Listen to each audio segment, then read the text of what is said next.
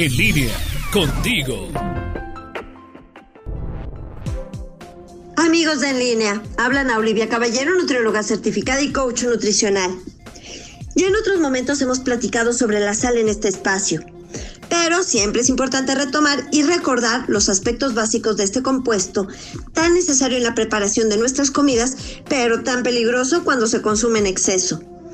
Recordemos que la sal es un mineral que está formado por sodio y cloro, con lo que su nombre químico es cloruro de sodio.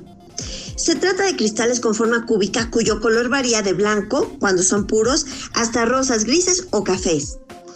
Dentro de sus funciones en la comida, la sal hace que los alimentos suelten sus jugos.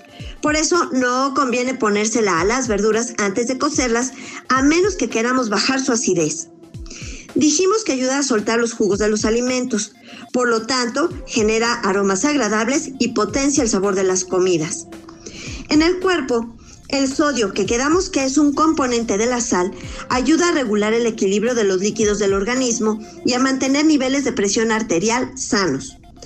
También se requiere sodio para que los nervios y los músculos, entre ellos el corazón, funcionen bien, así como para que se puedan absorber sustancias en el intestino delgado y en los riñones. Por otro lado, el alto consumo de sal se relaciona con el desarrollo de cáncer gástrico. También aumenta la excreción urinaria de calcio, favoreciendo la aparición de osteoporosis. Aumenta la presión arterial, con lo que incrementa el riesgo de infarto, enfermedad coronaria, enfermedad vascular periférica, retinopatía y nefropatía. Ahora, la sal que se le pone a los alimentos es más o menos como una quinta parte de la ingestión total de sodio.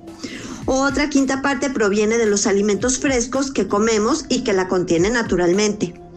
Pero del 50 al 60% viene a través de alimentos procesados. Nada más chequen sus etiquetas.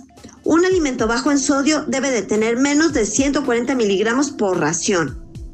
Entonces, ¿qué podemos hacer para consumir menos de este elemento?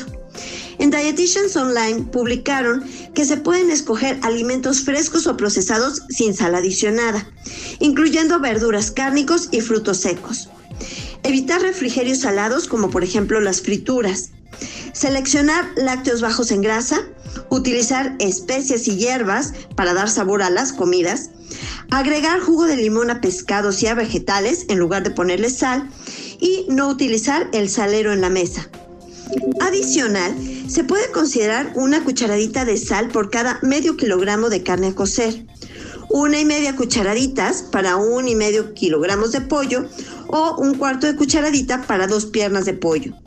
También una cucharadita por cada kilogramo de pescado una cucharadita por cada 3 litros de agua para cocer pasta y una cucharadita por cada taza de arroz.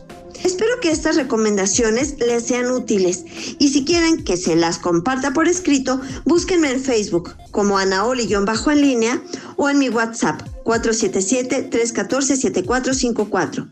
Soy Ana Olivia Caballero, nutrióloga certificada y coach nutricional.